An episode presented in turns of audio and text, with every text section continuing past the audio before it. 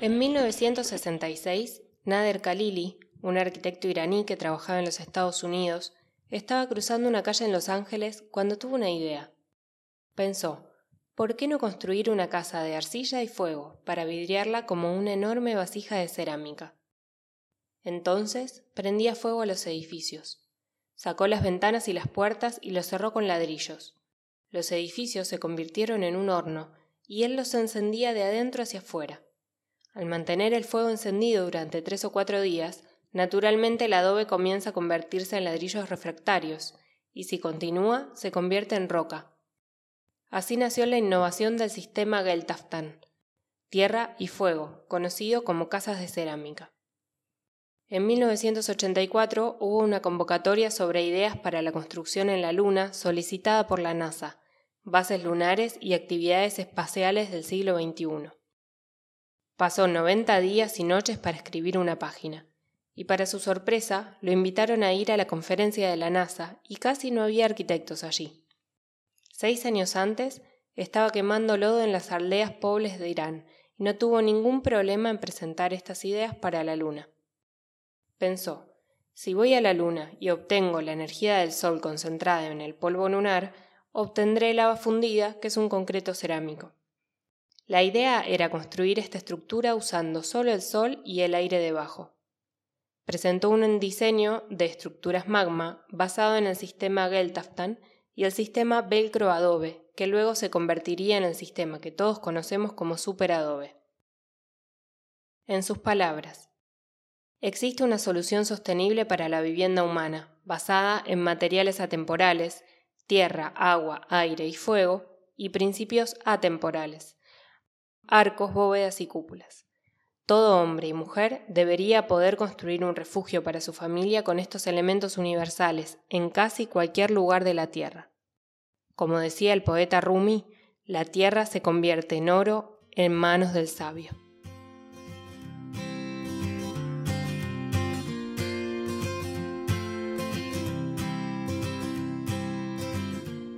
Hola, esto es Radio BF, la radio de Bioconstrucción Futura, un podcast en el que te acercaremos noticias, personajes, libros e historias inspiradoras y su contribución al diseño y la construcción saludable.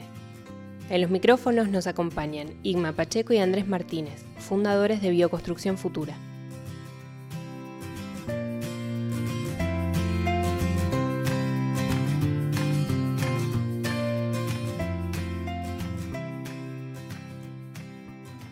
Hola, ¿cómo están? Bienvenidos nuevamente. Los saluda Igma. Hola Andrés, ¿qué tal? Muy bien, Igma, ¿qué tal? Todo muy bien, todo muy bien por acá hoy día con una historia bastante interesante, bastante fascinante, la cual queremos compartir con todos los compañeros y compañeras que nos escuchan en Radio BF. ¿Cómo estás tú, Andrés? Muy bien, con ganas de empezar.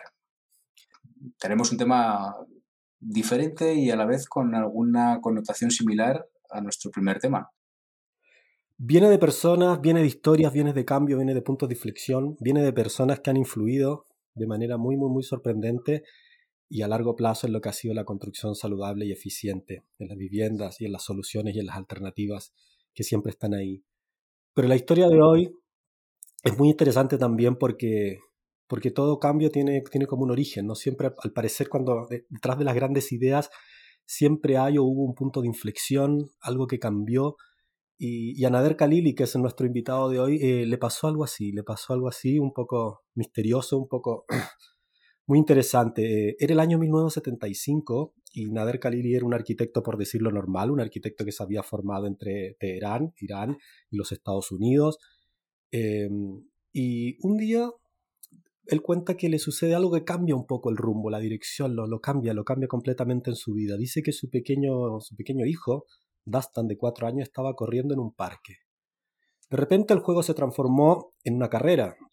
Los padres ¿no? empezaban a animar a cada uno de sus hijos a correr más y más rápidos y, y el hijo de él, que era el más lento y el más pequeño, salía siempre en último lugar. Cuenta que el hijo después vino a él, estaba llorando y le dijo, baba, baba, yo quiero correr solo. ¿Qué dijo? Eh, ¿Quieres correr solo? Le decía, no, no, no entiendo. Entonces se dio cuenta, dice, dice, ¿por qué no puede correr solo? Entonces una vez que los niños se fueron del parque y se quedaron ellos dos, él dibujó una línea para él y le dijo, ok, vamos a correr, un, dos, tres, vamos. Y el chico empieza a correr, empieza a correr a su ritmo, empieza a correr feliz, recogía unas hojas, volvía donde él, y él se dio cuenta que siempre, siempre salía primero. Dice que le impactó tanto esta anécdota en el parque con su hijo, que se dio cuenta que en la vida no era necesario empezar a competir y a correr con las demás personas.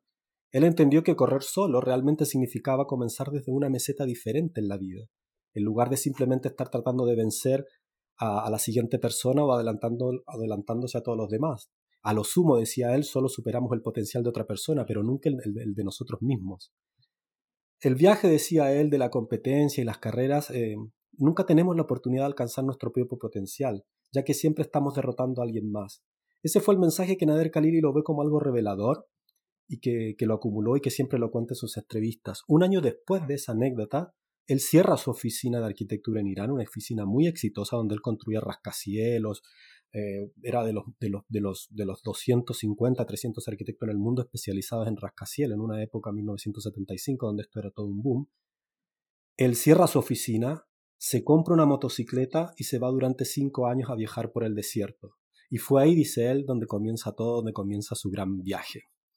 Al parecer, Andrés, para Nader Khalil y para muchos, el desierto, el viaje, marca un punto un poco místico de inflexión donde todo se cuestiona, donde todo se cambia y donde para él particularmente surgen ahí sus primeras revoluciones en cuanto a lo que va a ser.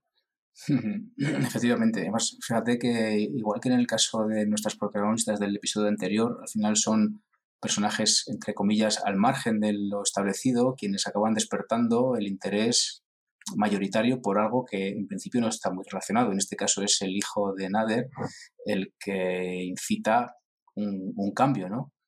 He anotado una frase que decía, dice, si corres todo el tiempo detrás de otros, nunca puedes desarrollar tu potencial ni, tus capacidades. Y ahí es cuando él dice, cierro las oficinas, compro una motocicleta y me voy cinco años al desierto. ¿no?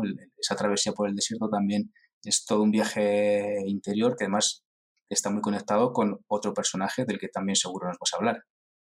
Vamos a hablar del viaje del desierto porque estos viajes reveladores, iniciáticos, el desierto tiene mucho de eso, ¿no? Lo vemos en muchas historias de místico. El desierto no es solo el desierto físico, el desierto como ecosistema, es el desierto también interior, esa idea de estar solo en busca de algo que no se sabe, un misterio. Y para, y para Nader Khalili fue eso. Em, se encuentra ahí en esta aventura del desierto eh, Nader dice que él tenía un sueño, dice actuaba en consecuencia con eso, em, pero dice que para, para, conseguir ese sueño tuvo que dejarlo todo, sintió que había que dejarlo todo. Nader Khalili era un arquitecto exitoso, era un arquitecto de los, de los que a lo mejor muchos estudiantes de arquitectura o muchos arquitectos sueñan ser, este arquitecto que construye bien, que trabaja a nivel internacional, que estaba construyendo los rascacielos, que era lo, lo máximo que se estaba haciendo en esos momentos, viajaba entre Estados Unidos e Irán y tenía una vida profesional bastante destacada pero no estaba ahí su camino. Él no sabía lo que buscaba, pero en este viaje empieza a encontrarse con, con un montón de experiencia, ¿no? Él, cuenta que se crió en Irán, estaba muy interesado en la arquitectura tradicional de tierra de su país. Em, la arquitectura, decía él, él reflexionaba, ¿no? De tierra cubre un tercio de los edificios del mundo, una cosa que siempre hablamos también. O sea, mucha parte de la arquitectura mundial está hecha en tierra, ha sido construida en tierra. Y, en ese momento él estaba buscando una solución, una forma de construir mejores viviendas para todos. ¿no? La, la, realidad eh, cultural de Irán era muy distinta a la de Estados Unidos y él siempre como iraní sentía un poco esa atracción por responder a las soluciones de, su país y de su contexto. ¿no? Y ahí aparecen las casas de cerámica, ¿no? que, que, que, que es, un, es, un, tema que, parece una locura, ¿no? pero, pero aparece fundamentalmente el fuego también, porque... Eh, porque ya lo vamos a ver como Nader Khalili trabaja con elementos, los elementos atemporales, ¿no? Como son aire, fuego, tierra. Y él, dice que ahí hay, esos son los principios que con esos, con esos, con esos materiales se puede construir todo, ¿no? Él, él, estaba, él estaba en Irak, se encuentra con una revolución, ¿no? En Irak, pero él estaba al margen de todos los movimientos políticos, sociales, él estaba en su viaje, ¿no? Había un montón de, de, de, una revolución, unos problemas políticos, pero él seguía en su viaje en las áreas rurales de Irán, viajando por el pueblo, aprendiendo.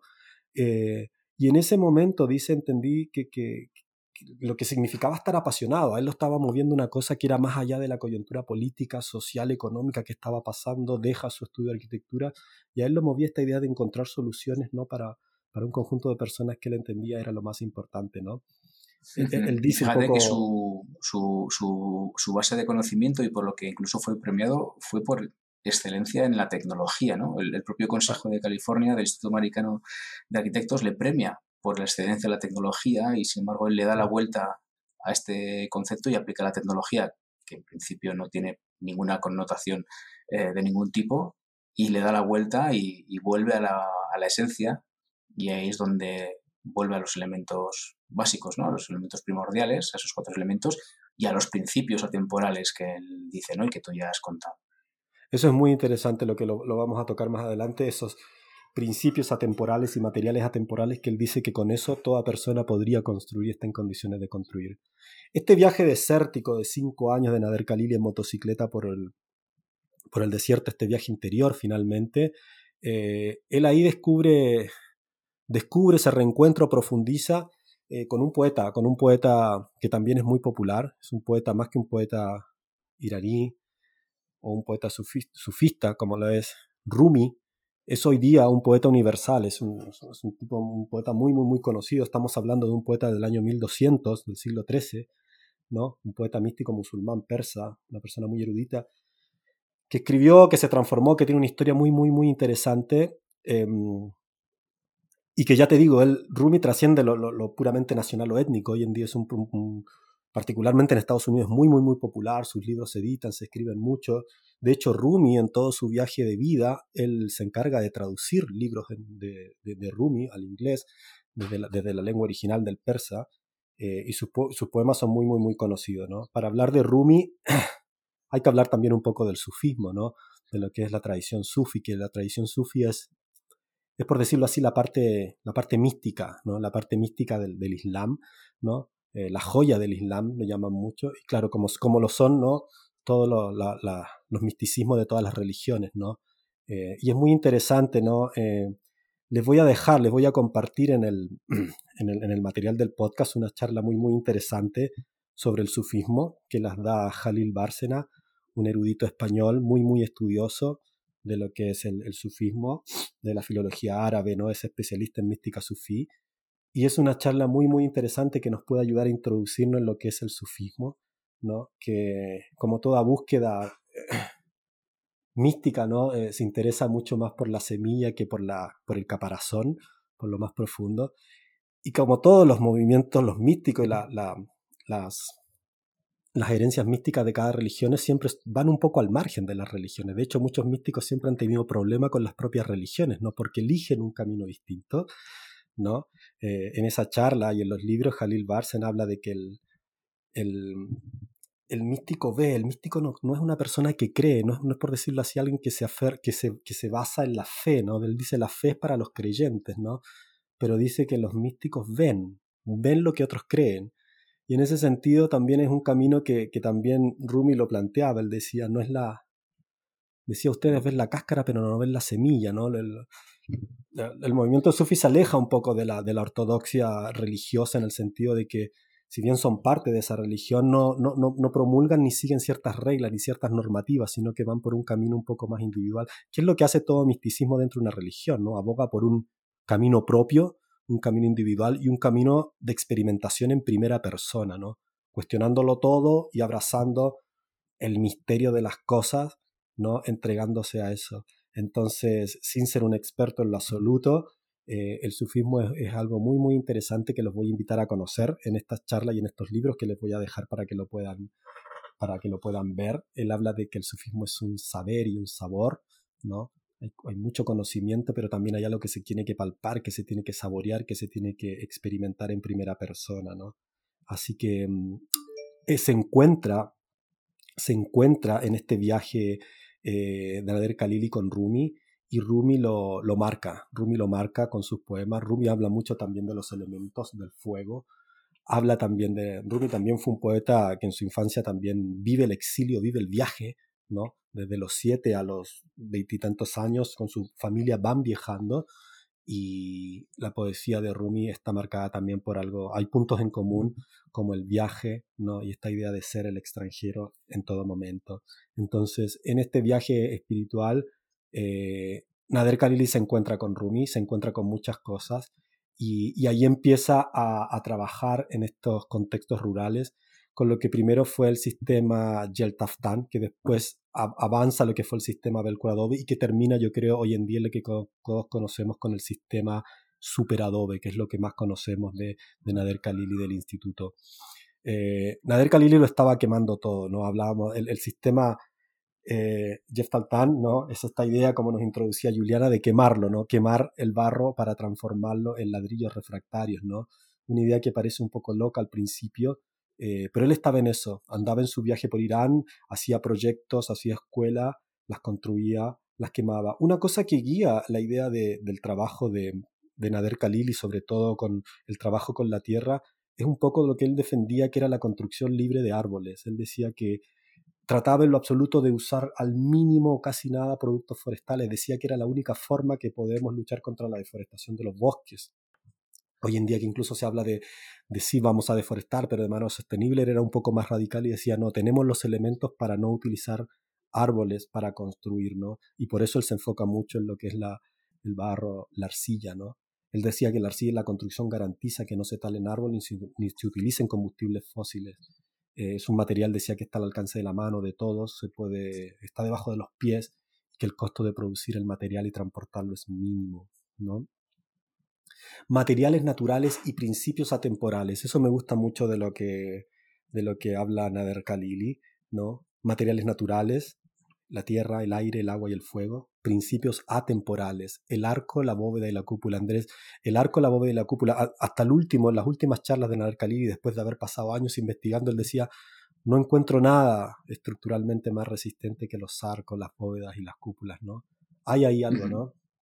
Sí, sí, en el fondo es eh, confiar en los materiales tal y cual son y confiar en, en un mecanismo que siempre ha funcionado, ¿no? que es el trabajo a compresión de los materiales, no pedirles nada que no son ni que puedan dar. ¿no? Ahí hay un, pedirle a los materiales un sobreesfuerzo para lo que no están preparados, que es lo que nos ha llevado de alguna forma a imponer un, deseo, una proyección, un diseño sobre lo que es, cuando en realidad eh, Nader, de alguna forma parecido como, parece, como lo plantea Rumi, planta la semilla, parte de, parte de esos principios intemporales y luego se abandona un poco a lo, que, a lo que es. No hay una reacción a lo que toca ser ni un imponerse una voluntad a lo que ya es, sino que deja que las cosas de, alguna forma fluyan de, su forma natural. ¿no? Y entonces yo creo que hay en, el trabajo a compresión de esas formas eh, eh, curvas de la bóveda, esa falta de dinteles, un poco esa expresión de, una fuerza que se expresa de, arriba abajo y que, se, y que se transmite hacia el terreno de una forma natural y que luego sabemos también que luego tiene sus connotaciones también a nivel estructural, ¿no? Esa, ese, ese funcionamiento óptimo de cara a sismos, por ejemplo, que es un tema que últimamente hemos hablado, del que hemos hablado bastante, cómo esas formas redondeadas contribuyen a ese comportamiento. ¿no? Entonces, no me extraña que para Nader, de la misma forma que para Rumi, fuera todo dentro de un contexto de una coherencia que les llevara a ese principio atemporal básico de ser lo que, lo, lo, que es, ¿no? de que los materiales expresen lo que realmente son y no reaccionar a las, a las modas. ¿no? Ahí es un poco ese, ese, ah, esa reivindicación de lo que, de lo que de lo que es por sí mismo. No, de hecho, una de las cosas que destacaría o que me llamaba la atención es cómo Nader consigue reunir, por una parte, una tecnología que incluso es apreciada en la NASA. Eh, ya sabes que Nader colabora con la, con la NASA en sus proyectos, incluso para hacer asentamientos en la Luna y en, y en Marte, hasta que ya la NASA estaba trabajando en ese tipo de cosas entonces, y sin embargo él lo aterriza y permite que la tierra con lo que es exprese y permita ser un cobijo, un cobijo de, precisamente de la gente más desfavorecida, ¿no? que es como así como nace la voluntad de, de esos refugios, inicialmente de las casas de, cerámica, que no dejan de ser hornos habitables, hogares, para acabar derivando en, en la superadobe y en algunos desarrollos posteriores, ¿no? como el ecococún y y otros eh, desarrollos. Cuando, cuando Nader habla de los principios atempolares, el arco, la bóveda y la cúpula, hace la reflexión que varias, varias personas se, se preguntan. En la naturaleza no existe la línea recta, siempre estamos trabajando en curva, pero hace una reflexión que tiene mucho que ver con el sufismo, con Rumi, que tiene que ver con el centro. los sufistas hablan mucho del centro, de hecho hay una corriente que, que, Rumi inaugura y que hasta el día de hoy existe, que son los, que son los sufí em, que bailan, hay una, una rama de los sufíes que se dedican a bailar, que es un baile muy bonito. Efectivamente, sí, sí, sí, Y, y, bailan en un eje, porque el, sufismo plantea de que hay, hay, un centro, hay un centro que hay que buscar, ¿no? No es un centro de atención, no es algo que te llame la atención, tampoco es un centro en el sentido de, de esta persona que está centrada, equilibrada, ¿no? Racional. No, es un centro, es algo fundamental que, te guía. Y cuando Nader Khalil habla de los principios atemporales, cuando habla del arco, de la voz y la cúpula, también habla de ese centro Habla, por ejemplo, de que son formas que actúan en armonía casi cósmica eh, con la gravedad, por ejemplo, ¿te fijas? Porque hay un punto donde todo se empieza a repartir de forma circular, coherente, y eso lo sabemos que es así estructuralmente, lo que tú comentabas, ¿no? El trabajo de Narca Lili es muy ingenieril, es muy tecnológico, es muy arquitectónico, pero tiene, recoge muchas de, de, de las bases también de las reflexiones muy profundas que hay, que hay detrás del sufismo, ¿no? Este, este asunto del eje, del, del, de la naturaleza, es, muy, es muy importante. Y Fíjate que además reivindica, junto con el sufismo el, concepto de la unidad, ¿no? del, del, del, uno, de ese eje alrededor del que todo es, aunque nunca se llegue, ¿no? siempre se gira alrededor de, nunca se termina de, de llegar, pero es, es, está ahí donde, donde descubre el, la, la esencia. De hecho, su arquitectura, en algún momento él mismo habla de que es poesía cristalizada en estructura. Entonces, esa, ¿cuál es la forma de, esa, de esa unidad, de ese ser? Vamos a dejar también en, los, en, los, en, la página del, del, episodio una charla de Nalcalí en inglés, pero él hace una reflexión. Lo hace, lo hace además en el templo de Rumi, en el, en, el espacio que él construyó, ahí donde, donde tienen el Instituto de Cal Earth. Y vamos a dejar esa charla porque reflexiona mucho sobre todas estas cosas de, de, primera mano, ¿no? Tú lo comentaste, Andrés, hay una propuesta interesante cuando Nader se le ocurre presentar su propuesta eh, para, para, un proyecto que, que, hace la NASA, ¿no? Em, él decía, claro, en la Luna como en la Tierra eh, y en todo sistema existen los materiales y principios atemporales. Él decía que era son principios eh, cósmicos, es una cosa que, que, está ahí, que no es una, no es una concepción intelectual, son cosas que él está ahí. Él decía, yo no invento nada, él, como que devela, ¿no? Mirando y él devela. Y su propuesta, que se llama Magma, Cerámica y Adobe Fundido en Estructuras In Situ, eh, fue bastante interesante en la época, llamó mucho la atención de los técnicos de la NASA, de hecho lo invitan a él. Eh, y la propuesta introdujo el concepto de un material de construcción entonces llamado Velcro Adobe, que después fue el que se convirtió en Super Adobe. ¿no? Su, su, propuesta es un poco es un mix del trabajo que venía haciendo. Y hay un texto muy bonito que él escribe en esa propuesta, cuando dice, pasé 90 días escribiendo este, esta propuesta para la NASA. Eh, y mira lo que escribe Nader Khalil en esa propuesta para, para los ingenieros de la NASA. Dice, todos los cuerpos celestes son como cuerpos humanos, maravillas de la creación en las más altas formas de tecnología pero llenas de poesía y espiritualidad. Todo lo que necesitamos para construir está en nosotros y en el lugar. Debemos navegar hacia el cosmos no solo con naves espaciales sin defectos, sino en unas naves llenas de inspiración, no simplemente llevando un banco de datos, sino también llevando el sentido de unidad integrándolos con nuestras aspiraciones pasadas y futuras. Es bueno recordar que lo que finalmente podemos alcanzar en el espacio puede ser el espacio interior. Este es el texto que Nader Khalili le, presenta a los ingenieros de la NASA para presentar su propuesta. Es una cuestión poética, filosófica. Mira, es bueno recordar que finalmente lo que podemos alcanzar en el espacio es el espacio interior. Hay mucho ahí de misticismo, hay mucho de... Y Nader lo presentaba así, ¿no? La, propuesta de Nader Khalili fue muy buena acogida dice que una hora después de su presentación lo invitaron al laboratorio de los Álamos, a un edificio que tenían ellos, a, trabajar. Le dijeron, bueno, vamos a darte un espacio para que empieces a trabajar estos prototipos. Estamos hablando del año 1985. Nader pasó un par de años experimentando prototipos con la NASA. Eh, después se cansó. Esto nunca fue más allá. Encontró una especie de burocracia, de tecnología. Estaba la idea de que construir con tierra era algo barato, se, estaba este, afán que sigue existiendo en muchos espacios de querer siempre ir por lo high-tech, por, por, por, cosas mucho más nuevas, nunca experimentadas, y Nader Khalili siempre iba iba atrás, iba con otro mensaje, ¿no? Así que em, él deja, él deja dos años trabajando con ellos, deja ese trabajo y fue ahí cuando él decide fundar el Instituto CalEarth en California. Dice, no, voy a seguir desarrollando esto, pero ya no bajo el alero de la NASA, lo voy a hacer de forma independiente y funda, eh, funda el Instituto CalEarth en California, que hasta el día de hoy está, está muy, muy, muy vigente para probar estos sistemas y tecnología con independencia de la industria aeroespacial. ¿no? Ya, ya se cansó de eso y se fue solo.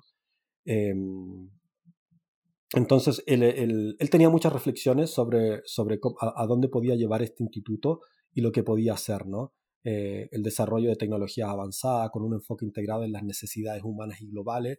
Eh, él siempre estaba interesado en eso, ¿no? en cómo poder solucionar los problemas de vivienda a nivel global con estos materiales y principios atemporales.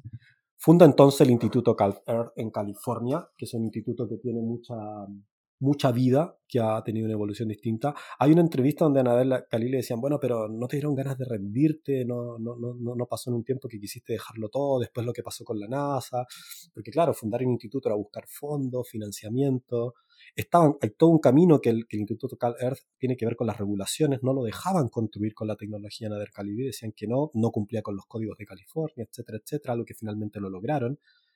Y Nader dice de forma también bastante sabia en esas entrevistas cuando le preguntan si no, no le daban ganas de dejarlo todo, él decía, yo hacía lo que hacía y, siempre aparecía alguien, digo, cuando las cosas estaban mal, cuando parecía que todo se desvanecía, aparecía alguien con un fondo y decía, mira, te, presto dinero para que hagan esto, les presto dinero para que hagan estos ensayos y prueben la sismoresistencia estructural de tus proyectos.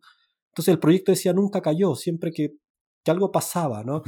Y, y, y siempre Nader dice, si tú estás en tu camino, si tú haces lo que haces, algo va a llegar, algo va a pasar, aparece gente, te apoya, te siguen, te escuchan. Entonces, Nader Khalili en ese sentido era bastante sabio, él estaba en un camino, lo seguía haciendo y lo estaba haciendo, ¿no? El instituto, el, campus de CalEarth está en, la localidad de Spedia, en California, y ha sido un centro de investigación, de desarrollo y educación desde los años 90, ¿no? Mucho taller, mucha investigación, mucha construcción, y ahí dice, ¿no? Lo que aprendimos en Caler es que la, fuerza en la geometría del arco es inigualable, ¿no? Él cuenta la historia de los técnicos que los tenían que ir a evaluar. Eh, dice que los técnicos municipales eran muy escépticos, se reían un poco de lo que estaban haciendo y años después decía que con, con cierta vergüenza eh, reconocían ellos de que, de que sí, de que el sistema, el, el sistema de Super Adobe superó con crece todas las pruebas de sismo resistencia. El código de California es un código muy, muy estricto, el código de, de, construcción, sobre todo en los temas sísmicos, y el, y el sistema de Super Adobe lo, lo, superó con muchos años, con muchos recursos, con muchas pruebas. Se construyeron, se hicieron las pruebas necesarias, ¿no? Y fue, y fue, fue aprobado, ¿no? Son, son, es un sistema que cuenta con, con calificaciones, con certificaciones para poder ser construido en California y en distintas partes del mundo. Esta idea, este prototipo del Mark, del Mark One, ¿no? Del, de los prototipos lunares, hay unos prototipos que están construidos ahí en Cal Earth, ¿no? Lo construyeron en la época de los 90, utilizando sacos de arroz individuales, lo, montaron, lo tienen ahí como, como, modelo de observación. En el instituto tú te puedes pasear, hay distintos tipos de modelos, de prototipos, eh, desde las técnicas del Jeff Taltan, del, del, del barro quemado, hasta las técnicas, las primeras técnicas de cómo se fue desarrollando el Super Adobe, que era con bolsas individuales, con alambres de púa, ¿no? Hasta que después ya se, hasta, cómo ha ido evolucionando el sistema. Es un laboratorio que ellos tienen de observación de las distintas técnicas. Y, y en el año 2021, hace poquito, hay una noticia que está en la página, les vamos a dejar también ese documento. Ellos obtuvieron un número para, las, para, el sistema de Super eh, que es un informe eh, que, se, que aseguran a los departamentos de construcción el cumplimiento del Super Adobe con el Código Internacional de la Construcción. O sea, tienen material las personas que quieran, los técnicos que quieran informarse sobre la parte más técnica o la, la, las certificaciones que ha obtenido este sistema, el material lo vamos a dejar ahí disponible. También está disponible en la página del CalEarth. Eh, y el informe se puede descargar gratis y proporciona las condiciones eh, de uso específicas que incluyen, por ejemplo, cómo construir, apisonar, mezclar, para lograr la mayor durabilidad estructural y el cumplimiento de las normativas, ¿no? Así que eso es súper interesante. Eh, ha sido un camino muy largo de ese instituto. El instituto ahora lo, dirigen sus hijos, ¿no? Nader Khalili em, falleció el año, el año 2008, ¿no? y sus hijos siguieron ese legado. El instituto ahora es un instituto bastante fuerte, bastante reconocido. Eh, el Super Adobe a nivel mundial está muy, muy, muy difundido. Hay muchas experiencias en distintos países. Existen como en España, hay un, hay un instituto Cal Earth España, eh, donde se han hecho muchas. Eh, en la página web del Cal Earth pueden ver proyectos de viviendas de comunitarios en distintos, en distintos lados. Y en Bioconstrucción Futura también hemos hablado del superadobe, ¿no? Tuvimos una charla en el Congreso 2018, hemos hablado mucho de domos geodésicos, de las formas de la geometría sagrada, del domo como forma, ¿no? Del arco, de la, de la cúpula. Eh, y el superadobe está muy, muy, muy, muy, muy, muy difundido a nivel mundial. Y hay un proyecto que, que, les vamos a dejar, que los vamos a compartir, que es muy, muy, muy bonito, que está en es muy nuevo, es un, es un, proyecto ahora del 2020, que está en un pueblo de Irán que es construido con superadobe, un pueblo de pescadores en el sur de Irán, ¿no? en, en, un pueblo que se llama Hormuz. Y es muy, es, es muy poético porque es en medio de la costa, en, un, en, un, en una costa casi que parece un paisaje lunar directamente, eh, y en un pueblo de pescadores donde se hizo un proyecto para reforzar la comunidad, un poco poder recibir a los turistas y eso, y está hecho completamente de, de, de, cúpulas de superadobes y de muchos colores. Es un proyecto muy bonito que los vamos a invitar a conocer. Entonces, yo diría, Andrés, que hoy en día el super adobe es una técnica muy, muy, muy difundida, está en todos los lugares. Yo creo que en Sudamérica, en España, en distintos países está lleno de proyectos y, y, es una técnica que está por ahí, que se está construyendo, que mucha gente la conoce. Yo diría que es bastante popular. No sé qué piensas tú. Sí, sí, sí, sí. Eh, desde luego está muy extendida y quizás tiene que ver con, con, la misma percepción con la que Nader lo veía, ¿no? Que él veía que el Adobe era como os decía, un cordón umbilical entre la tradición y, el futuro. En el fondo Nader siempre funcionó como por una parte un adelantado a su época y, de alguna forma haciendo presente un, futuro. Y estaba pensando ahora que hablo del futuro en cómo él mismo protegió el sistema frente a toda la, em, eh, la industria ¿no? y todo el entramado comercial, incluso llegando a patentar su propio sistema para protegerlo, digamos, de, ese afán mercantilista que, veía que, se iba imponiendo cuando eh, desde el mundo más convencional se iba conociendo su sistema, ¿no? Y cómo le da, le da la vuelta a esa idea de patentar un sistema precisamente para defenderlo de ese afán comercial y para que mucha gente pueda tener acceso a ese, a ese sistema, incluso con una esa visión de, de actualizar el, el, futuro y de, y de proteger un sistema precisamente para dotar de cobijo a la gente que no, que no podía. ¿no? Y, es un poco el espíritu con el que hoy el instituto sigue, sigue funcionando. De hecho, hay una historia muy interesante con cómo gestiona y cómo se plantea él eh, la solicitud de, de patentes para poder proteger el, sistema y para poder luego comercializar en Jordania, en Australia, en México su, su, sistema. Algo que hoy sigue siendo así. El propio instituto ha generado incluso prototipos de otros modelos, como decía antes, del, del Ecodome, de, de, de, otros modelos que han ido evolucionando a partir de esa misma idea. Sí, sí, sí, sí. Eh, yo creo que el trabajo avanzó, como decía, él pasaron muchas cosas, gente se sumó, ingenieros, Creo que el hecho de haber, de haber eh, hecho todos los ensayos también para ser aprobado y certificado para cumplir con todas las normas de construcción fue algo muy, muy inteligente y muy acertado de hacerlo. Eh, construir hoy en día con superadores es construir de manera segura, es construir bajo las, los códigos de construcción eh, y estamos construyendo con formas muy, muy resistentes a nivel sísmico, estructural. Y se está construyendo, como decía él, ¿no? con materiales con materiales atemporales, con materiales asequibles, donde en la mayoría de los lugares se, se puede acceder a ellos. Entonces, eh, hay un legado súper interesante. Yo creo que el trabajo de Nader Khalili cada vez es más conocido. El instituto, mm, vamos a dejar la página para que la gente la pueda conocer. El instituto se siguen haciendo cursos. Eh, la misma gente que va y se forma en el instituto, después en sus propios países sigue haciendo cursos. Ya digo, en España hay una, una especie de, filial del, del CalEarth donde hacen instituto. En todos los países hay gente haciendo cursos sobre Super Adobe y, el CalEarth, que es la madre, eh, se sigue investigando, se siguen haciendo cursos, visitas guiadas, la gente que tiene la oportunidad de estar en California, de, que viven por ahí o que van de visita, los animo a que, a que vayan a visitar el centro. Es un centro muy, muy interesante. Muestra, creo que, la historia de, de lo que ha sido esta tecnología en los últimos 30 años, tienen todos los prototipos de los primeros, los más modernos, tienen salas de juegos, tienen parques de niños, hay proyectos artísticos, todo bajo esta, esta técnica y, lo siguen haciendo. Así que, Andrés, queríamos dejar, dejar esto, esta semillita para que los que quieran tomarla la tomen, para que conozcamos un poquito más lo, lo, que hay detrás a veces, ¿no? De las formas, ¿no? Eh, siempre hay historia, ¿no? Y sobre todo detrás de estos proyectos que han sido, que han impactado y que han sido muy revolucionarios en su tiempo. Eh, y, siempre aparece el, este punto de inflexión, ¿no? Este, este, este, cuando Nader Kali con su hijo en el parque se da cuenta de algo, lo deja todo, se ve en un viaje, aparecen cosas y surgen cosas. Entonces, necesariamente, al parecer, los grandes cambios vienen siempre de, por viajes, por, son muy introspectivos y el trabajo de Nader Khalil es muy, es muy bonito de conocer y, y, las cúpulas son muy bellas. Hay proyectos muy, muy, muy bellos realizados por ahí. Eso es. Sí, parece que, que hay un acceso directo en, en, todas estas personas sabias a la, a la, realidad, más allá de un procedimiento más analítico y más deductivo, parece que hay como una visualización de lo que es por sí mismo, que se impone esa realidad. Y hay otra fase de, de Khalil que también dice, toqué mis sueños en realidad corriendo y compitiendo con nadie más que conmigo mismo.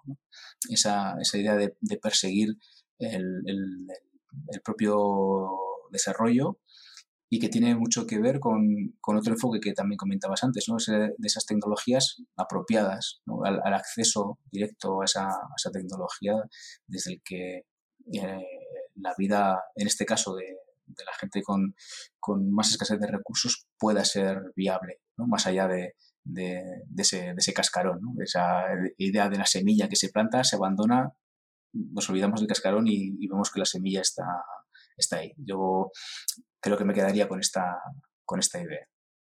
Quedémonos con eso e invitamos a todas las personas que quieran profundizar más sobre la vida de Narcalili, la técnica del superadobe o conocer los proyectos que visiten la página, donde vamos a dejar un montón de recursos adicionales para que los que no lo conocen o los que quieran profundizar un poquito más tengan, tengan algunas pistas para, para conocer a Rumi, para saber un poco más del sufismo, para conocer más de Nader Khalili, para ver sus fotos en el desierto, en su motocicleta y para ver todo, todo lo que se ha construido alrededor del mundo con esta técnica del superadobe.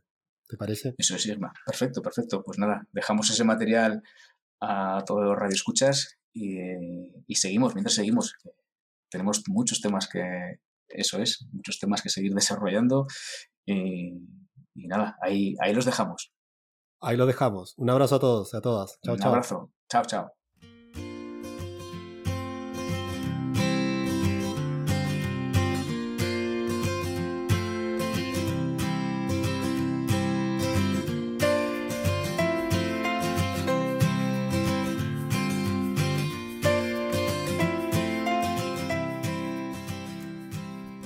Gracias por escuchar Radio BF.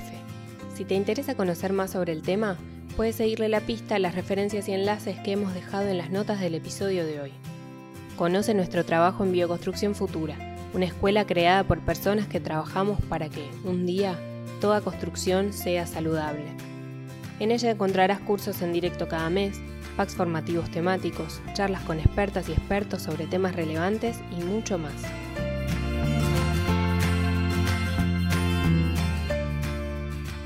Te invitamos a compartir este podcast en tus redes sociales o enviársela a tus contactos, amigas y amigos, y así hacer crecer la comunidad de habla hispana que apuesta cada día más por vivir en casas sanas y eficientes. Puedes suscribirte a nuestro boletín de cada domingo y recibir en tu cuenta de correo nuestros artículos y formaciones. Lo haces en nuestra casa digital, bioconstruccionfutura.com. También puedes seguirnos en nuestra cuenta en Instagram, en bioconstrucción.futura. Y esto es todo por hoy. Te esperamos en los próximos episodios de Radio BF, la radio de Bioconstrucción Futura.